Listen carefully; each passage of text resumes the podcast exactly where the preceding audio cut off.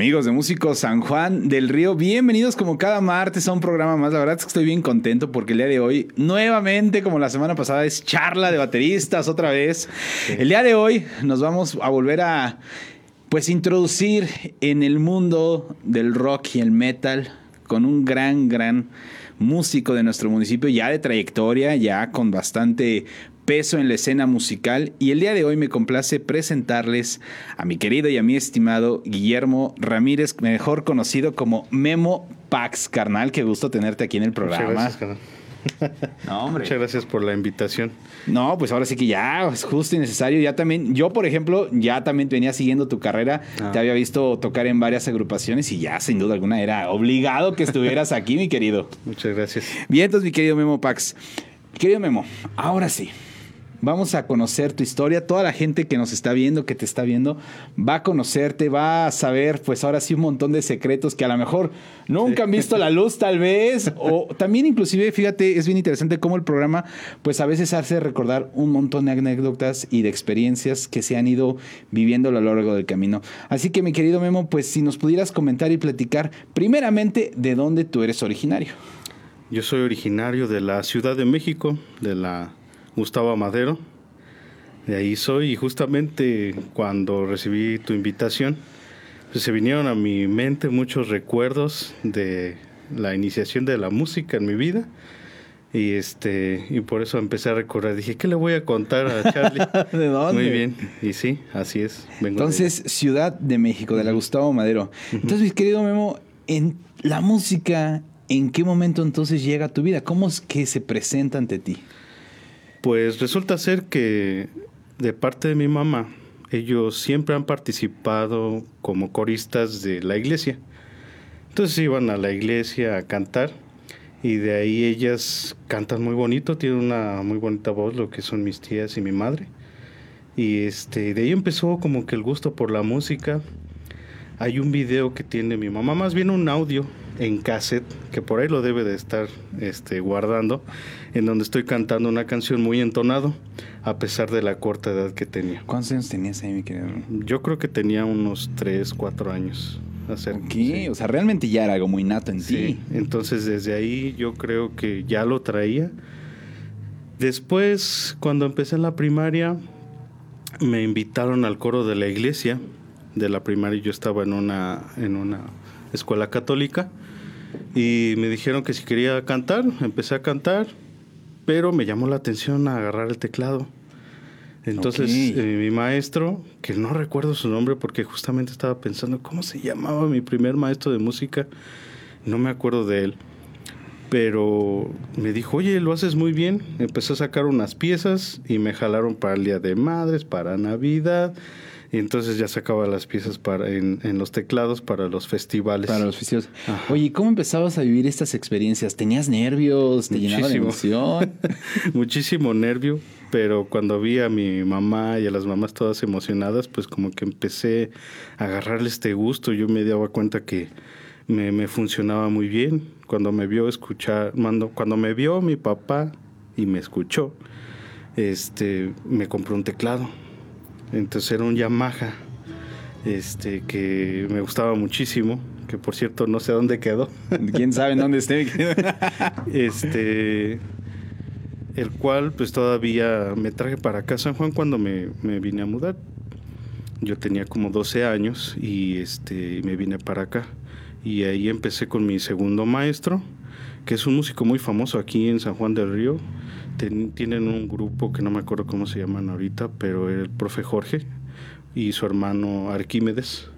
Sí, cómo no, los Sánchez, el mariachi ah, los, Sánchez, los Sánchez. Ellos fueron mis primeros maestros. Ok, bueno, dices que llegas a los 12 años aquí a San Juan, ¿es correcto? Entonces, ¿qué llegas para la secundaa? Sí, para la secundaria. ¿En dónde entraste a tomar la secundaria, mi querido? Pues me obligaron a entrar a la Salle y yo no quería. mi, mamá dijo, no, te metes ahí porque andas con ideas así medias, medias locochonas, ¿no? Ah, te voy a meter ahí y este y empecé a tomar clases con ellos. Con ellos estando en la Salle. Sí. Oye, bueno, mi estimado Memo, empezaste con música, pues digamos de cierta manera, pues con algún cierto movimiento tal vez religioso, eh, con ese con esa inclinación. Pero bueno, un servidor y mucha gente pues te ubica por, Por otro, por otro estilo sí. de música que es justamente el metal. Entonces, me gustaría que nos pudieras contar si es que el metal se llega a presentar antes de la secundaria o es hasta la secundaria que empiezas como a introducirte a este género. ¿Cómo es este movimiento? Ahí la influencia fue totalmente de mi padre y de la familia de mi papá. Allá casi no hay músicos. Tengo entendido que mi abuela tiene un hermano que tiene una, un grupo de norteños, que sí los llegué a escuchar una vez, pero mi familia de allá como que estaban más inclinados al rock. Entonces yo llegué a escuchar mucho rock por parte de mi papá. Entonces, pues de ahí yo ya traía gusto por las bandas clásicas. Y una vez me regaló en una Navidad, pues Walkman, de esos de cassette, Claro. junto con algunos cassettes ahí piratas de Tianguis. y, y los primeros que me regaló, pues fue de lo que a él le gustaba. Sin embargo, le, se dio cuenta que me gustaba un poco el metal porque estaba en el boom de eso del MTV y pues me gustaba mucho el nu metal. Entonces conseguí en un mercado pues unos cassettes de Korn, de Limp Bizkit, de American Head Charge, de, de otras banditas que ahorita no recuerdo, de nu metal y fue donde me empecé a empapar. Luego empecé con el trash, con Metallica y así empezó con esa, ese gusto por el rock gracias a mi papá. Eso por el lado de tu padre. Ajá. Oye, qué interesante, mi estimado, porque sin duda alguna, pues me atrevo a decirle, a veces no son la gran cantidad los padres que están como muy inclinados ante este género y que luego, luego tal vez se lo inculquen al hijo y así de esto es lo, Así lo es. que vas a escuchar. bueno, entonces... Sabemos entonces de que pues ya empezabas a meterte en esta onda de este género, pero ¿qué fue lo que te gustó? ¿Qué te atrapó de este género? Pues yo creo que la, la etapa en la que viví, eh, en esa transición en la que llegué de San Juan a, más bien de México a San Juan, pues fue una etapa difícil familiar. Entonces yo me refugié mucho en la música. Las letras del metal pues eran un poco más de, de odio, eran un poco más de, de sentimientos más fuertes, no era romanticismo como Sí, claro, amor, desamor y ya, ¿no? Ajá, no, eran sentimientos más fuertes. Entonces eso me atrapó muchísimo en ese primer momento. Eh, a pesar de que yo no sabía en ese entonces inglés, pues yo me ponía a investigar qué significaban las letras y de ahí me atrapó el género. Entonces yo creo que esa forma fue la que, Más allá de la música. ujú, más allá de la música, Ok. sí, la parte de, la, de las letras, la literatura, me, me atrapó. Oh, qué increíble, mi querido Memo. Bueno, llega a San Juan del Río, empiezas a tomar clases con los Sánchez. Sí. ¿Qué empiezas? O sea, ¿sigues con el teclado? Sigo con el teclado. ¿Te clavaste ahí? Sí, andaba con el teclado, yo quería aprender bien. Y después cambié a la guitarra con, eh, con el profe Arquímedes. Entonces ahí también le, di un- le quise dar un rato a la guitarra, me compré mi guitarra eléctrica, tenía un pequeño amplificador y ahí empezaba a darle. Pero yo traía las ganas de los tambores porque viene otra influencia. Por parte de mi mamá, este, el esposo de una de mis tías tenía un grupo de música versátil los Sioux me parece, y ellos son de- eran de la Ciudad de México. Entonces uno de ellos este, tenía su batería. Entonces yo cuando lo veía tocar para mí era fascinante. Este, porque tenía una Tama Rockstar roja que para mí era así, wow. Y ahorita que veo tu Tama, es como mi, de mis marcas favoritas, nada más por el hecho de que mi tío tenía una de esas, ¿no? O sea, ¿te gustó? ¿Te atrapó el color primeramente? Tal vez podríamos decirlo así. Pues yo creo el golpe, el ritmo, no sé, me, me, me atrapó muchísimo. Pero pues, pues no tenía las posibilidades económicas para comprarme una. Sin embargo, pues cuando podía y estaba junto a ellos, pues yo le pegaba, ¿no? o sea, pero tú empezaste solo así a experimentar, viendo y, y empezando a tocar los primeros ritmos tú solo. Sí, yo solo. Con la batería yo solo. Yo sabía pues nociones básicas de música por el teclado y la guitarra. Pero con la batería mi práctica era con unos palitos que me encontraba ahí en la casa y las manos. Y con Ajá, eso. Y con eso empecé. Ok. Este baterista te empezó a dar como algunos tips. Te dijo, pues pégale aquí, pégale acá. No, nada más me decía, tú sigue el ritmo. Ahí, sí, tío me clávate decía, y ahí "Tú ahorita sigue el nos ritmo". encontramos. Sí, sí le pregunté alguna vez a mi tío y no, dice, tú sigue el ritmo, tú ve cómo le hago y sigue el ritmo. Es lo que me decía nada más. Ok, qué interesante. Bueno, entonces, ¿Terminas que la secundaria con la guitarra? Sí, todavía cantando en el coro de, de, este, de La Salle. De la Salle. Ajá, más, era más corista porque me agarró un profe que en ese entonces era el director y me dijo, no, tú eres este bajo por el tipo de voz que tienes. Y ya yo así, entonces ya no toqué la guitarra ahí, pero sí cantaba y, y ahí estuve todavía. ¿Te causaba conflicto? O sea, esta parte como decir, tengo mi música como más pesada y estar acá de un lado como más religioso. No. ¿Había una clase de conflicto? No, o sea, sin no, problema. No, a mí me gustaba en ese entonces, me gustaba mucho el metal, me apasionaba el metal, pero yo escuchaba una, un norteño y me gustaba, yo escuchaba una salsa y me gustaba. Tengo un tío que era sonidero, y en paz descanse mi tío, tenía su sonido y le encantaba la salsa. Entonces, este, yo aprendí mucho de salsa por él, porque él me decía que era una música que se podía combinar con el jazz, que se podía combinar con otros eh, gé- géneros y, y, este y las letras de protesta de, de la, de la salsa este, cubana. o-. Entonces yo decía, ah, no, pues también es buena música. Entonces no, no me quedé solo con el metal, siempre me ha gustado algunos otros. O sea, como muy versátil la onda Sí. en tu vida. Increíble, mi querido. Preparatoria. ¿A dónde te vas, mi estimado? Pues eh, como que le dejé un poco a la música porque en ese entonces yo estaba en un grupo este paramilitar que mi mamá me metió, que se llamaba Pentatlón. Pero aún así yo quería estar en la música y me metí a las bandas de guerra de lleno. Por todos esos años, al final de la, del, del principio de la prepa y al final de la prepa, todos esos años estuve en bandas de guerra. Hasta que me hice instructor. Y instruí varias bandas de guerra aquí en Amealco. Ok. Este, fui instructor del pentatlón, igual de banda de guerra. Como que siempre se me daba la música y pues agarré el tambor, la corneta y también aprendí eso. O sea, la corneta del tambor. Oye, tú, un tema bien interesante porque eres el primer músico, mi estimado Memo. Lo vamos a decir aquí, que justamente menciona esta parte de las bandas de guerra. Ningún músico, hasta la fecha, hasta el día de hoy en los programas, ninguno justamente había tocado como esta parte de vivir una experiencia dentro de una banda de guerra. Entonces, si nos pudieras platicar un poquito a la audiencia, a un servidor también, esta parte de la banda de guerra, porque pues a lo mejor la gente lo podría escuchar y, y escuchan que son los mismos golpes o ciertos sonidos que a veces piensan que pues son como al azar. Pero este, esta música que se interpreta, ¿qué finalidad tiene? ¿Qué diferencias tienen pues los golpes? ¿Para qué son? ¿Para qué sirven? Como si nos pudieras contar un poquito. Sí, claro. Yo le agarré el gusto porque cuando escuchas una corneta sola, como que no le agarras mucho la onda. Pero cuando escuchas el conjunto y ves toda este todos los movimientos que hacen, toda la cadencia con la que llevan el movimiento, a pesar de que son pocas notas, toda la disciplina que requiere llevar una banda de guerra desde la formación hasta que el golpe es exacto, porque ahí no hay un este no hay un metrónomo, el metrónomo es el pie.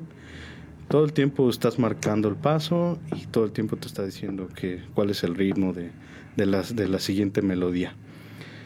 La corneta solamente tiene cinco notas, el clarín tiene siete notas.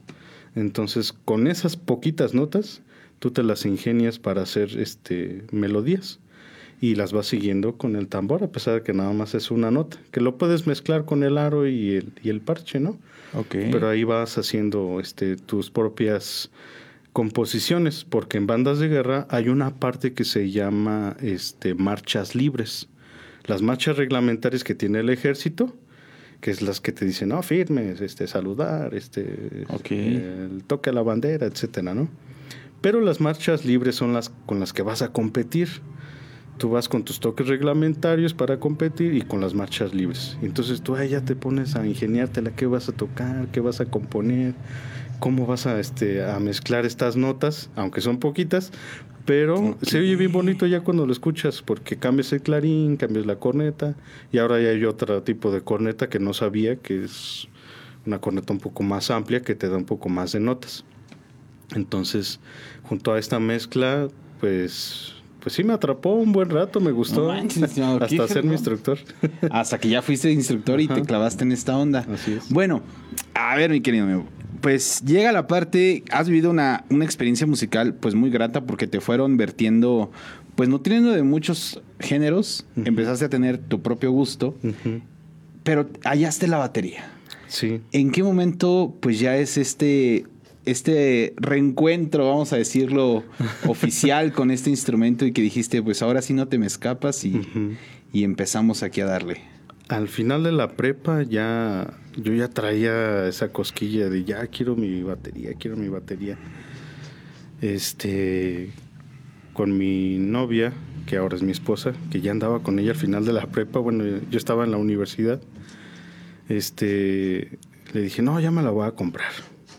Y fui con unos pocos centavos a una tienda de música aquí y me la compré. Una sencilla, un tipo este Power Beat, pero era otra marca. Ok. Este, y empecé a darle.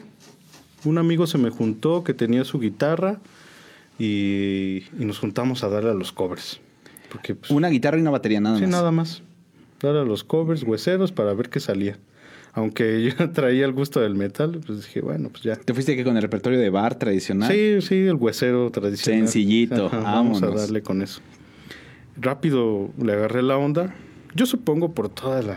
Sí, pues Todo. era el bagaje musical que ya traías previo. Entonces, pues ahí le empecé a dar. Y puros tutoriales. No, ahí no tuve un maestro como tal, hasta mucho después. Pero este, le empecé a dar. Me conseguí mi doble pedal, le cambié los parches, empecé a sacar rolas y quise armar una banda aquí. Este, ya con todo el entusiasmo y no encontré con quién. Entonces me fui a Querétaro a buscar este músicos. Allá en. Querétaro.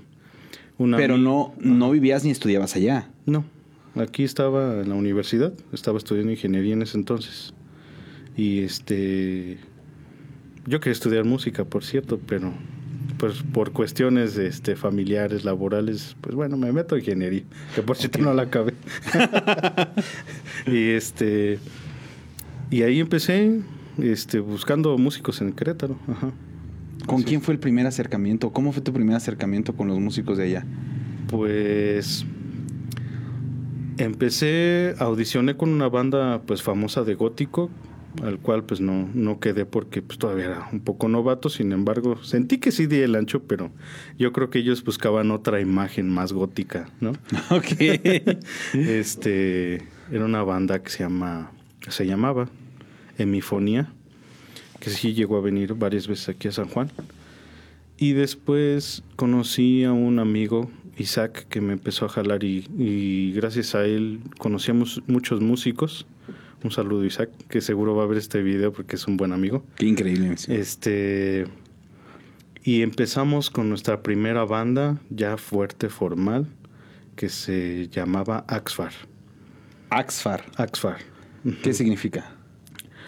Hasta ahorita no sé. Él le puso el nombre, le gustó y, Y así, así se, se lo quedaba. pusimos.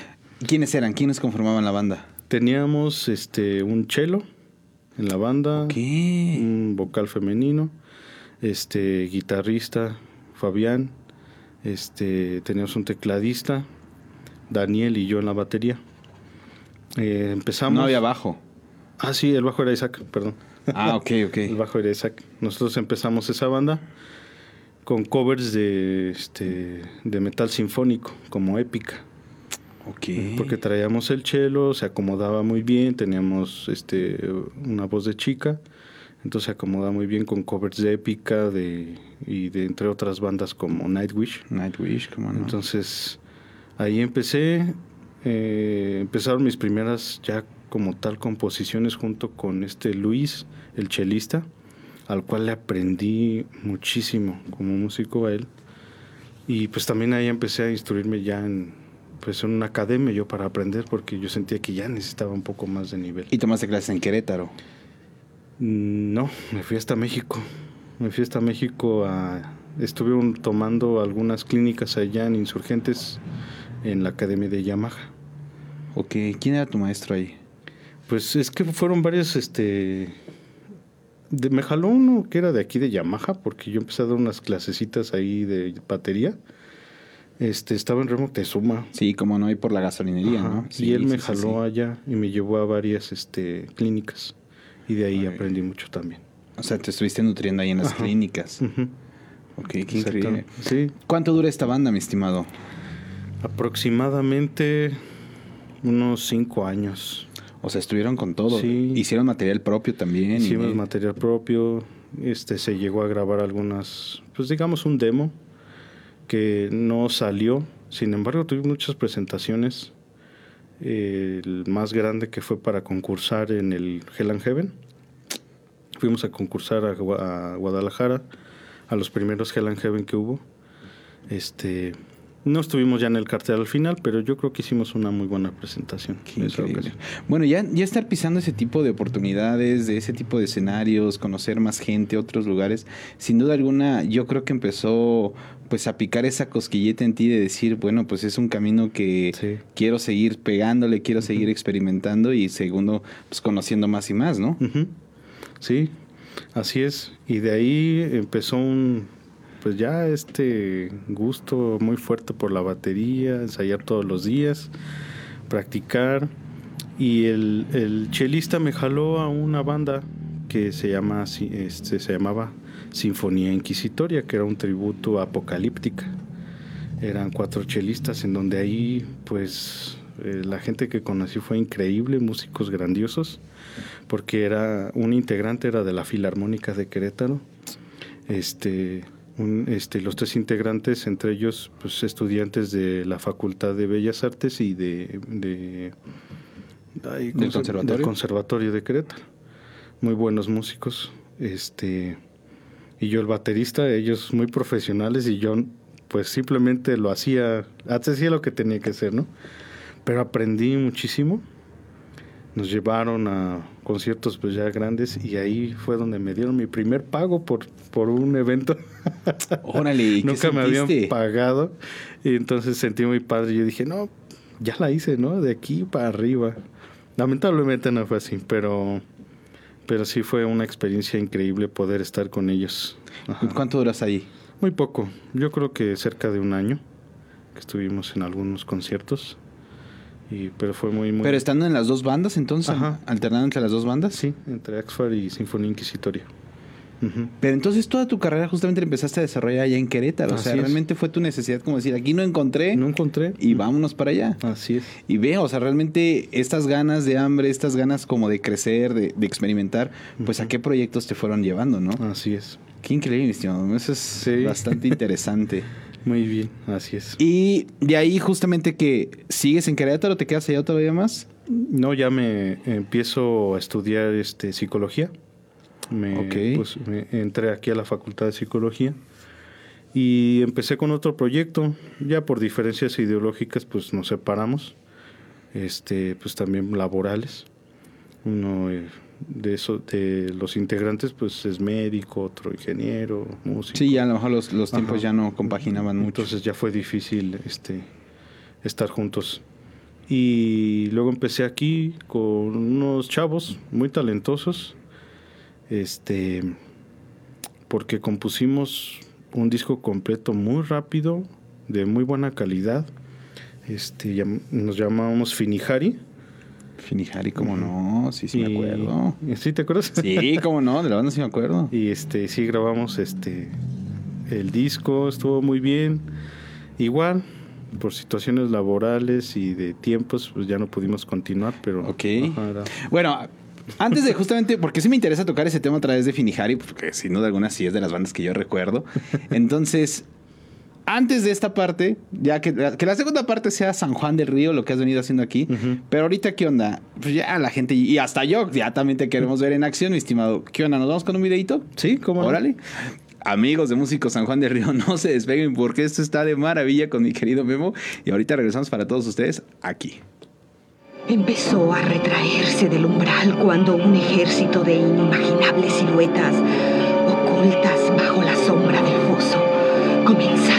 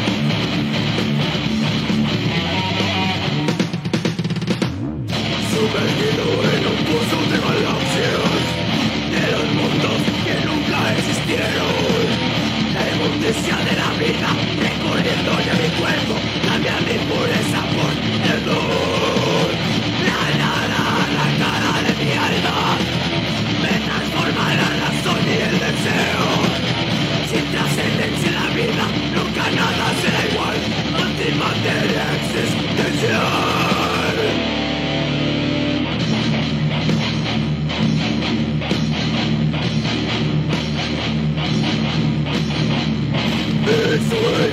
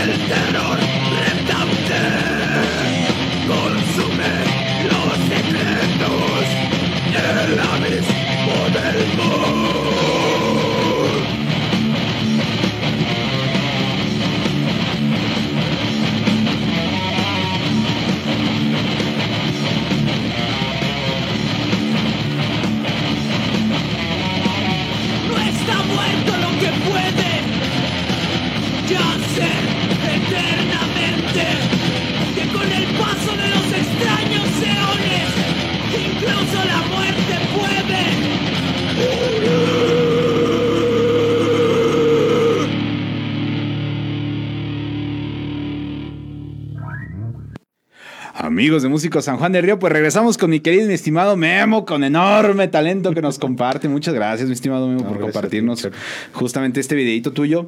Y bueno, ahora sí, vamos a hablar, pues, San Juan del Río. Vives una experiencia ya en Querétaro, llegas a San Juan, formas este proyecto de Finijari. ¿Quiénes estaban conformando el proyecto? Esta banda la conformamos Diego en la voz, este Ricardo en el bajo, Alejandro Procopio en la guitarra, Samael en la segunda guitarra. Teníamos un DJ, Daniel y yo en la batería. Ok. Bueno, venías de esta parte ya de un metal sinfónico, un metal, pues de los subgéneros. Digo, no soy conocedor de metal y me voy a atrever a decirlo, mi estimado, y ya me corregirás tú. No, está bien. Es que a lo mejor no es como tan, tan pesado. Sí, no, no es tan pesado, así es. Entonces, Finihari, ¿por dónde empieza a caminar? Pues se venía una ola fuerte del deathcore, del metalcore, y pues traían estos chavos esa influencia. A mí también me gustaba bastante. Entonces, pues empezamos a, a componer de inmediato. Nunca sacamos, creo que ningún cover. Ya traíamos composición propia. Ajá, todo fue, lo hicimos entre todos. Empezábamos algunos riffs, este, este Ale y yo le daba a la batería, empezamos con las voces y se escuchaba bien, nos gustaba y adelante. Entonces, este, empezamos ya con este, digamos, género más rudo y me gustó muchísimo. Yo tenía muchos deseos de seguir porque también con los contactos que tenía de Guadalajara me los llevé a concursar igual para el Hell and Heaven. Ok. Entonces, este, dije, pues vámonos, ¿qué onda, jalan? Pues vámonos. Entonces, pues fuimos a concursar, por lo menos para tener la experiencia. Claro. Sí, éramos más novatos que pues, muchas bandas que fueron a concursar allá. Pero también creo que hicimos una muy buena presentación ese día. Yo creo que justamente es esa parte, ¿no? Como de a veces quitarse los miedos, quitarse, pues de decir tal vez nomás aquí y decir, pues son tener esas experiencias, yo creo que son maravillosas. Entonces, empiezan, tuvieron esa oportunidad, empiezan a, a tocar aquí en la escena sanjuanense, se empiezan a, a empezar a conocer. ¿Cómo fue para ti como el cambio de escena? Tal vez de Querétaro a San Juan, ¿sentiste que no hubo cambio? ¿Sentiste como que, híjole, quiero más? O sea, ¿qué, qué sucedió? Pues sí estábamos acostumbrados a salir mucho. Lo último que hicimos con Axfar pues fue una gira a, a algunos estados. Entonces cuando empecé con Finijari pues ya fue más quieto, ya fue más local. Con excepción de ir a Guadalajara. Entonces, si acaso fuimos una o dos veces a Querétaro a tocar, entonces sí fue un gran cambio. Sin embargo, por las situaciones de, del estudio, pues a mí me convenía no salir tanto, Ok. estar más aquí como que en los toquines más locales y eso fue también, se acomodó muy bien para mí.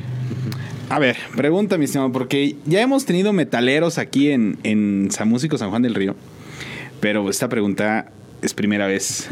En ese momento, ¿qué lugares, pues de culto, de, de, de bandas como de metal, de rock, eran para poder tocar este tipo de, de géneros? Porque me atrevo a decirlo, que pues realmente tal vez los bares, pues no es música que en ese momento tal vez estuvieran como acostumbradas a presentarse en, en vivo tal vez cada ocho días o muy seguido. Entonces, ¿en qué lugares se hacían los toquines?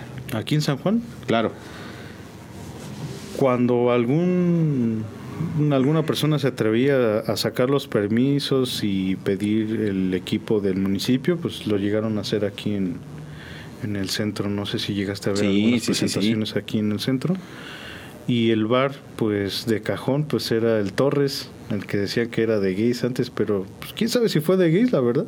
Siempre, desde que me acuerdo, ese bar siempre ha sido para metaleros. Sí, aquí en Avenida Central, Ajá. justamente. Y también por un tiempo con el Don Diablo, pues que hizo este el infierno del rock. Infierno del rock, como no, ahí en- Entonces eran como que los dos que estaban en ese tiempo, digamos, más, más vigentes. Que bueno, ya el, el que duró más fue el, el Torres. el ¿no? Torres, ¿no? Creo que recientemente por ahí hubo también un, Hubo un haber evento. un evento, sí, ¿no? todavía el Pino se atreve a hacer uno que otro. Uno que otro, increíble, mi estimado Meno. Bueno, ¿cuánto tiempo dura Finihari? Mm, duramos cerca de dos años, no fue mucho. Y de ahí, justo con lo que acabas de decir, empezamos un, un evento que le llamamos Pateabolas Fest, Sí, como no. que tuvo pues buen buena respuesta de la bandita de aquí de San Juan. ¿Ese quién lo organizó? ¿Tú lo, te metiste de organizador? Sí, yo fui el, el- el que organizó casi en su totalidad ese evento. ¿Cómo te surge esta idea? Estábamos, este, fui a un ensayo. Yo creo que le tengo que acuñar ese nombre al buen Mike, el guitarrista de Jam. Ah, mi querido Mike. que Mike. Este- También Ramírez, ¿no? Sí. justamente. Este, yo le decía, no, es que yo quiero hacer un evento y me dice, pues ponle pateabolas. Entonces, este, ya ahí se quedó, se quedó el pateabolas fest y, y desde el primero que hicimos se llenó, cupo lleno. ¿En dónde? Pues mi mamá tiene un jardín de fiestas y ahí este me dio permiso de hacer los primeros tres volúmenes y los tres se llenaron. Entonces, este, hubo muy buena respuesta de ese evento. Así ¿Pero es. trajiste bandas locales? ¿Fue todo local o Fue todo trajiste- local, en los primeros locales y de Querétaro nada más. Ok. ¿Cuántas ediciones ya van, mi estimado? Pues llevamos ocho. Ocho ediciones del ocho ediciones con la pandemia, pues todo se vino para Sí, claro. Pero en los últimos dos, pues ya nos metimos con bandas de otros estados, ya reconocidas. Y este, muy buen evento.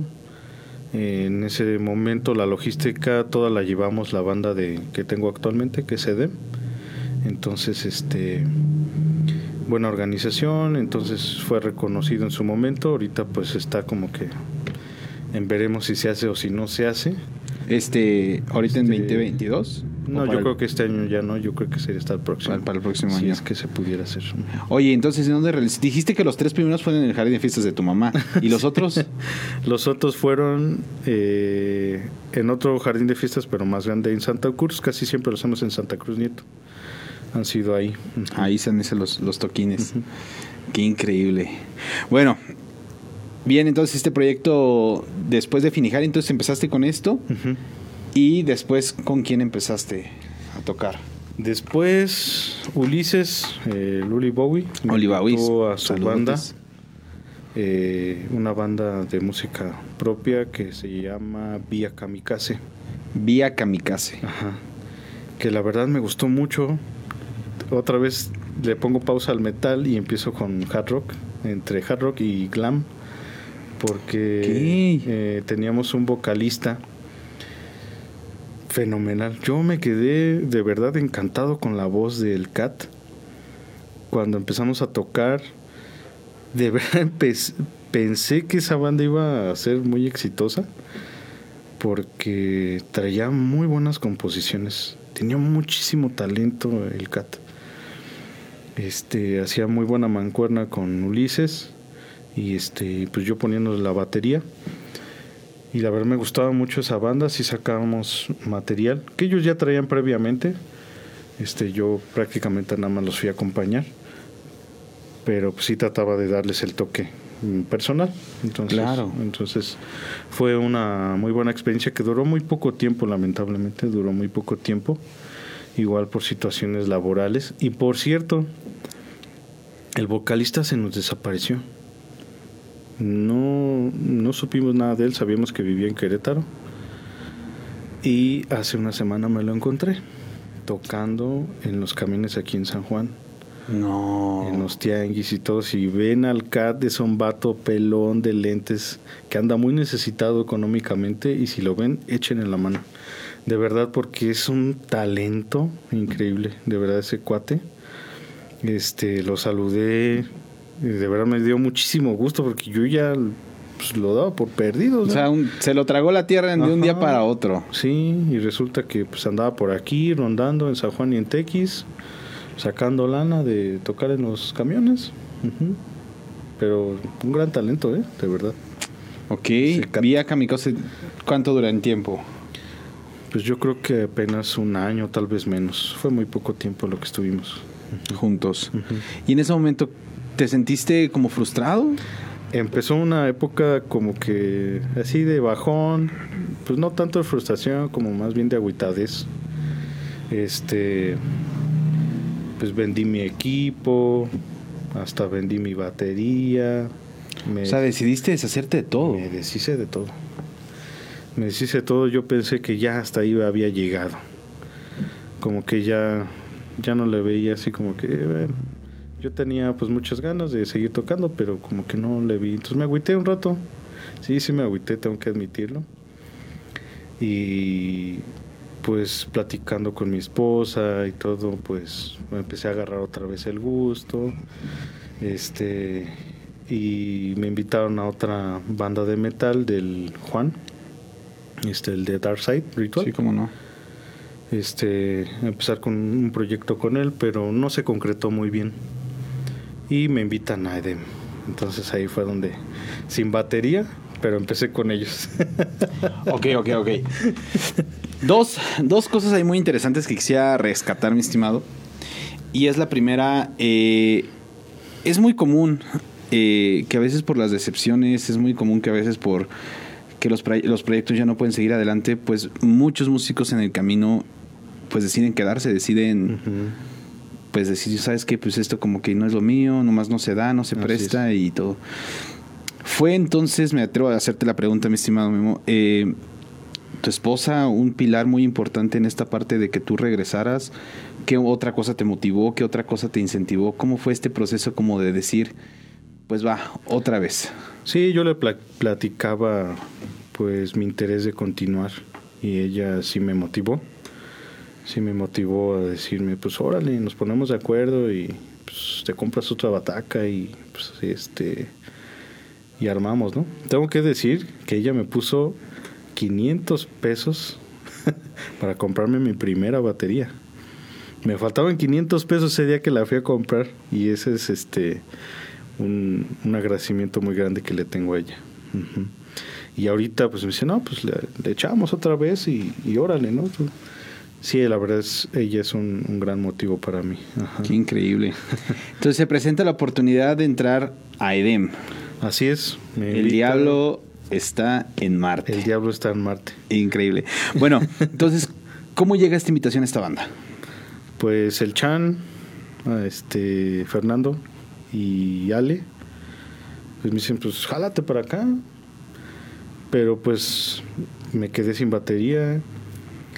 Traía una, pues digamos que entre prestada, ¿no?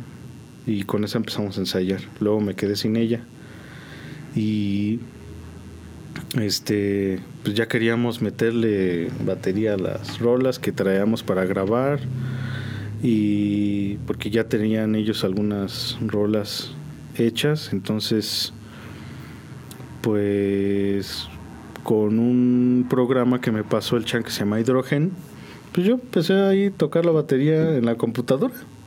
Ahí le metimos batería y salió el demo así, con esa batería de Con batería digital. Sí, ni siquiera la grabé, nada. La metí digital. Bueno, pero al final la tocaste. Ajá. Ya sabía que, que tocar porque te digo, te traía una batería prestada y con esa le di un ratito. Compuse las primeras seis rolitas con ellos y ya cuando tuve que regresar la batería, pues este las, las metí a la compu y así quedaron. Y así salieron.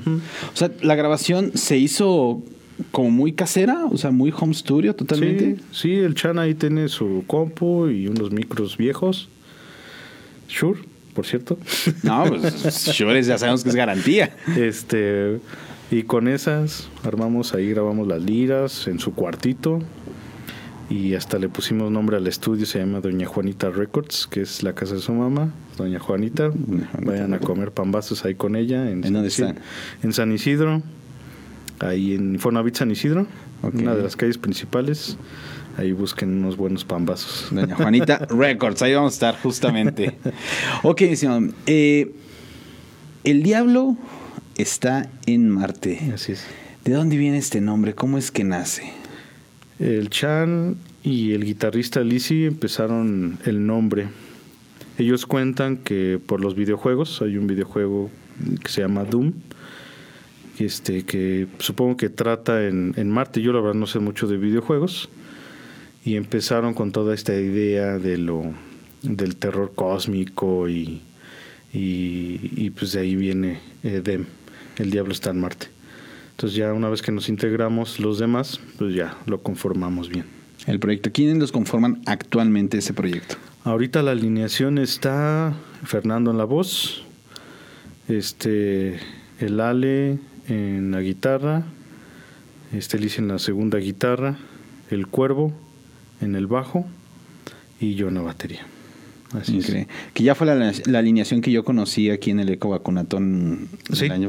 Esa alineación. Exactamente, esa alineación ya estaba. Increíble.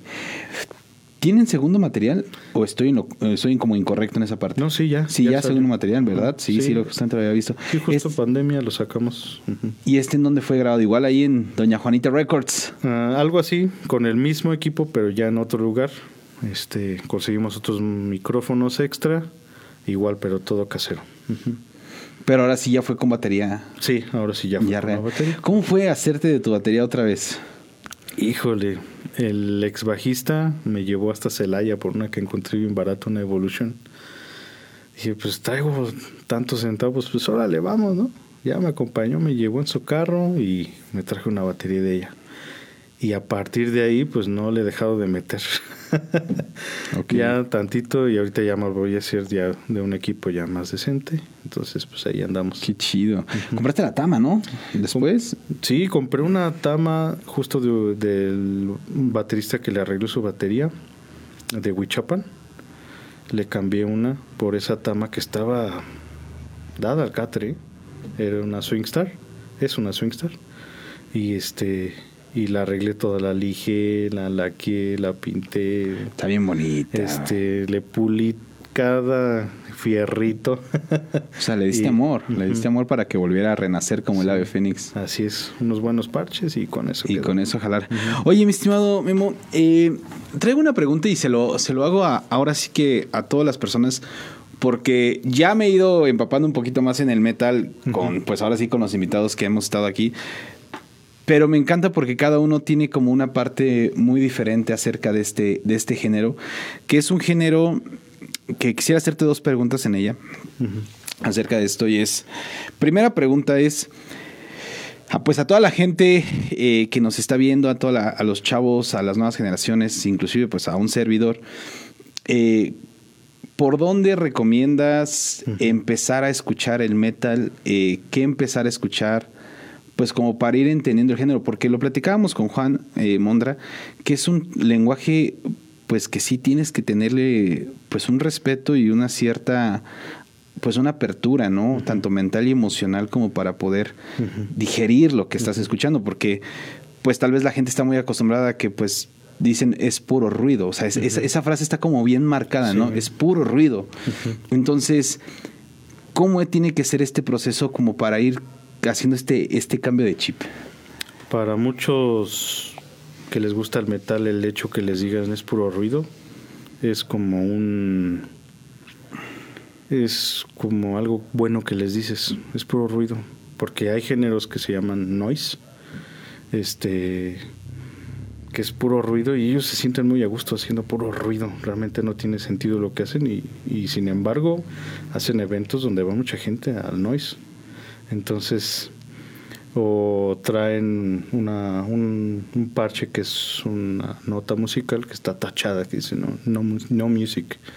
Entonces, en- si vas a entrar a esos géneros, pues como que dices, no, aguanta, pues yo quería escuchar música. Entonces, ¿cómo entras? Pues con lo que está en la mano realmente. en- Cuando es como cuando dicen que este tomar vino o café sin azúcar es un gusto adquirido, pues es igual. Yo más o menos lo comparo así. A mí me encanta el café sin azúcar y es amargo. Este un vino es amargo, la cerveza es amarga. Entonces, cuando tú la pruebas dices, "No, pues esto sabe horrible, ¿no?" Cuando escuchas metal dices, "No, si se escucha horrible." Claro. Entonces, sí es un gusto adquirido, pero con lo que tienes a la mano, si empiezas a escuchar un rock clásico, eso te lleva de la mano a escuchar algo un poquito más pesado. Pero sí entiendo que pueda ser adquirido, no es tan como que tan fácil decir, ah, pues sí me gusta, ¿no? El problema es cuando ya empiezan los metaleros orgullosos a hacerse true metaleros y ven como si su género fuera lo máximo, ¿no? Y la verdad es como cualquier otro género, simplemente pues con la diferencia de que las letras a veces son más crudas. Ok. Porque en el metal pues no nos gusta hablar bonito, no nos gusta decir este, las cosas bellas.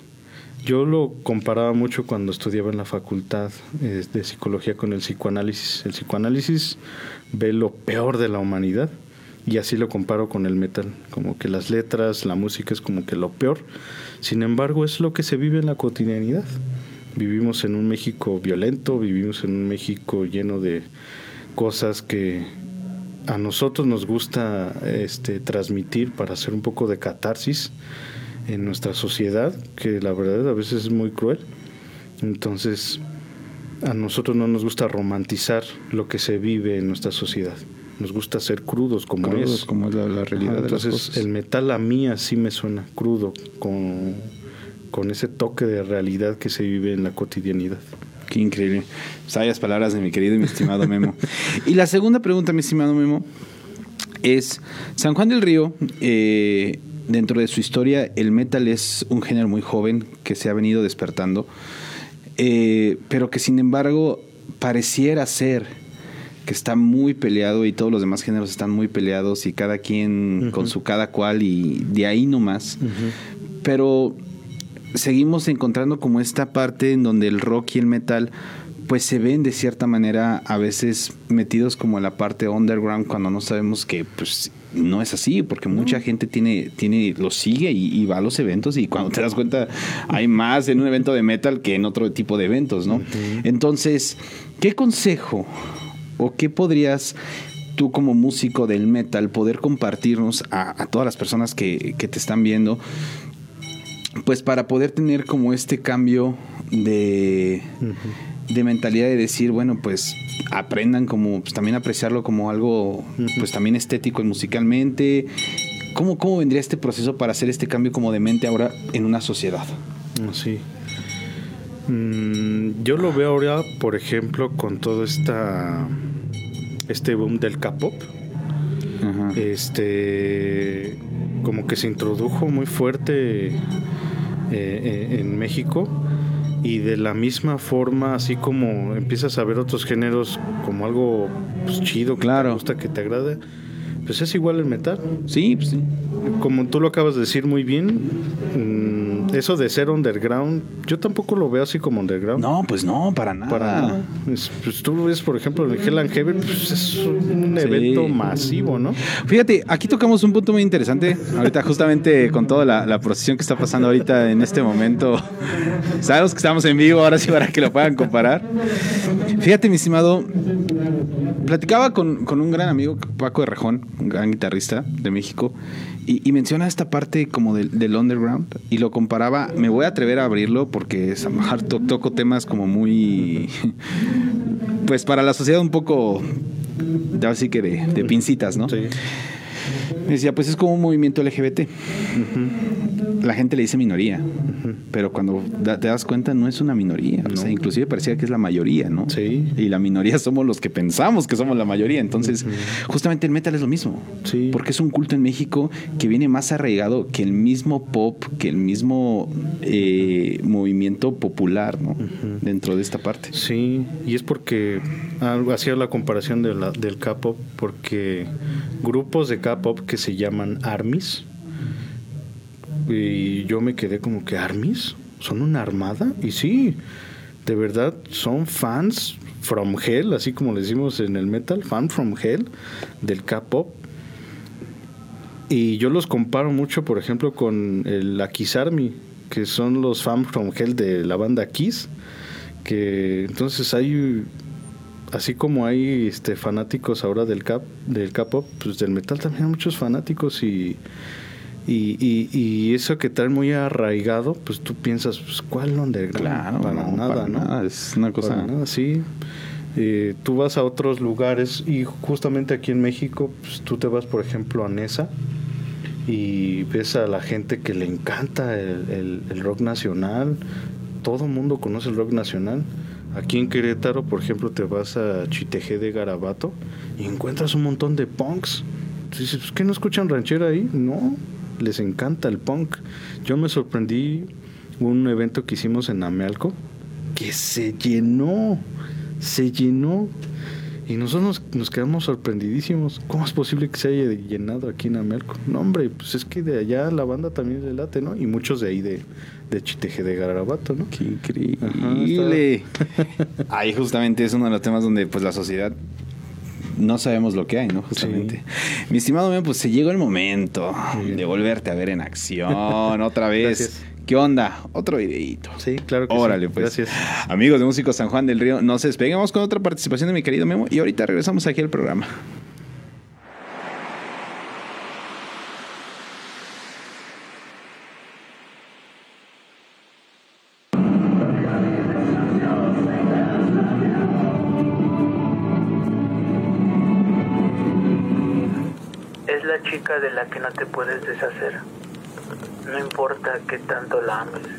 La odies o trates de destruirla.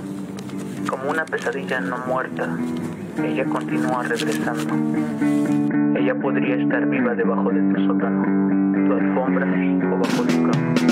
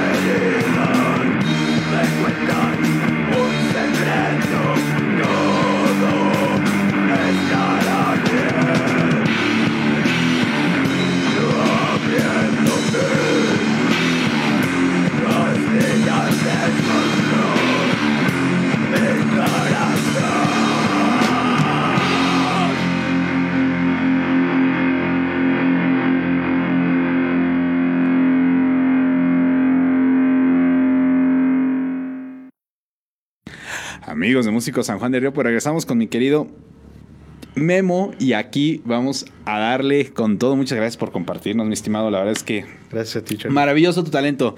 Mi estimado Memo, pues ya llegamos a donde yo no quiero llegar.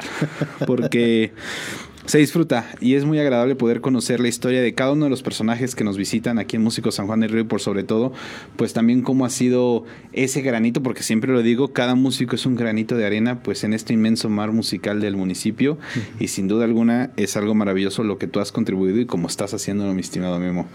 Mi estimado Memo, antes de que nos vayamos, me gustaría que le pudieras comentar a todo nuestro público que nos está viendo en las redes sociales o en qué redes sociales te pueden encontrar, en dónde te pueden seguir, ver tu material, de tus proyectos también. Sí.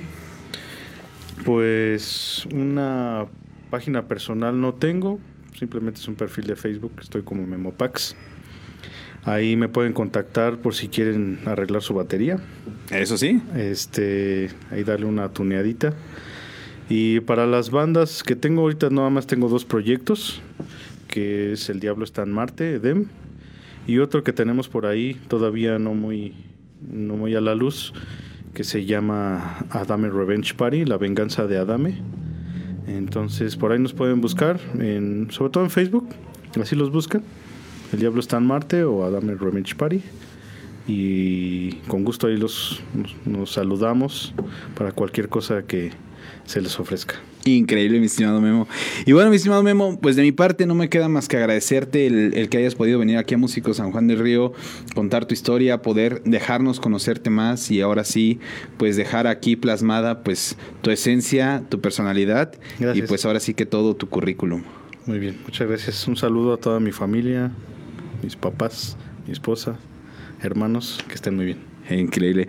Pues ya está, amigos de Músicos San Juan del Río, gracias por acompañarnos como cada martes en un episodio más. Ya lo saben, nos vemos la próxima semana a la misma hora por el mismo canal con un nuevo invitado aquí en el programa. Nos vemos.